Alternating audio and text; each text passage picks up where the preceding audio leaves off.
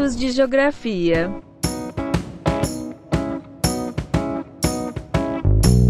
Olá, turma! Saudações geográficas.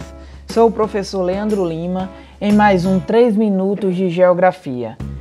Em nosso minicast de hoje, quero apresentar um pouco do cenário atual das políticas fundiárias no Brasil.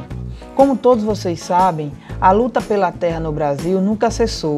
Ela é um problema histórico, fruto de uma política de reforma agrária que não rompe com a lógica do latifúndio e no momento atual se agrava ainda mais.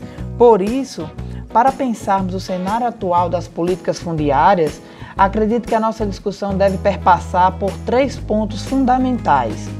O primeiro ponto é a precarização das instituições responsáveis pelos processos de reforma agrária, o rebaixamento do Ministério do Desenvolvimento Agrário, a reformulação do Ministério da Agricultura e o próprio INCRA, no que diz respeito à diminuição do quadro de funcionários e dos recursos financeiros, que impacta diretamente na falta de garantias e apoio técnico das ações dessas instituições públicas nas comunidades de sem terras, quilombolas e indígenas.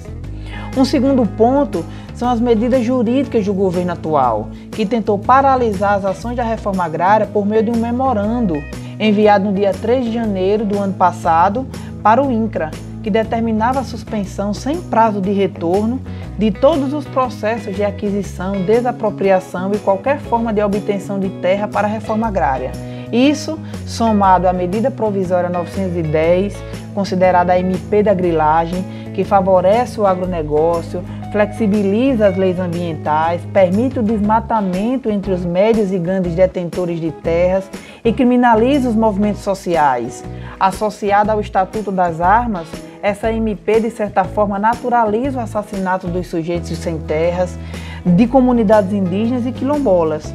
A bola da vez é a Lei 4059, a chamada Lei do Agro, aprovada em meados de abril deste ano, que tem vários pontos de interesse do agronegócio. Inclusive, permite a aquisição de terras por parte de estrangeiros no Brasil.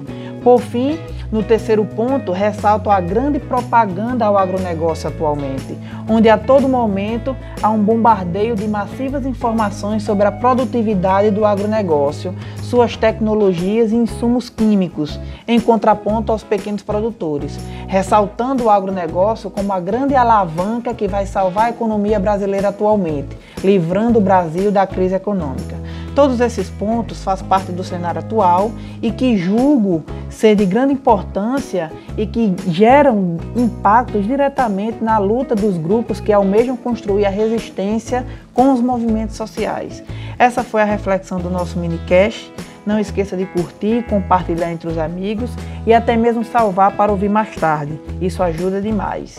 E aí, o que você consegue aprender em 3 minutos de geografia?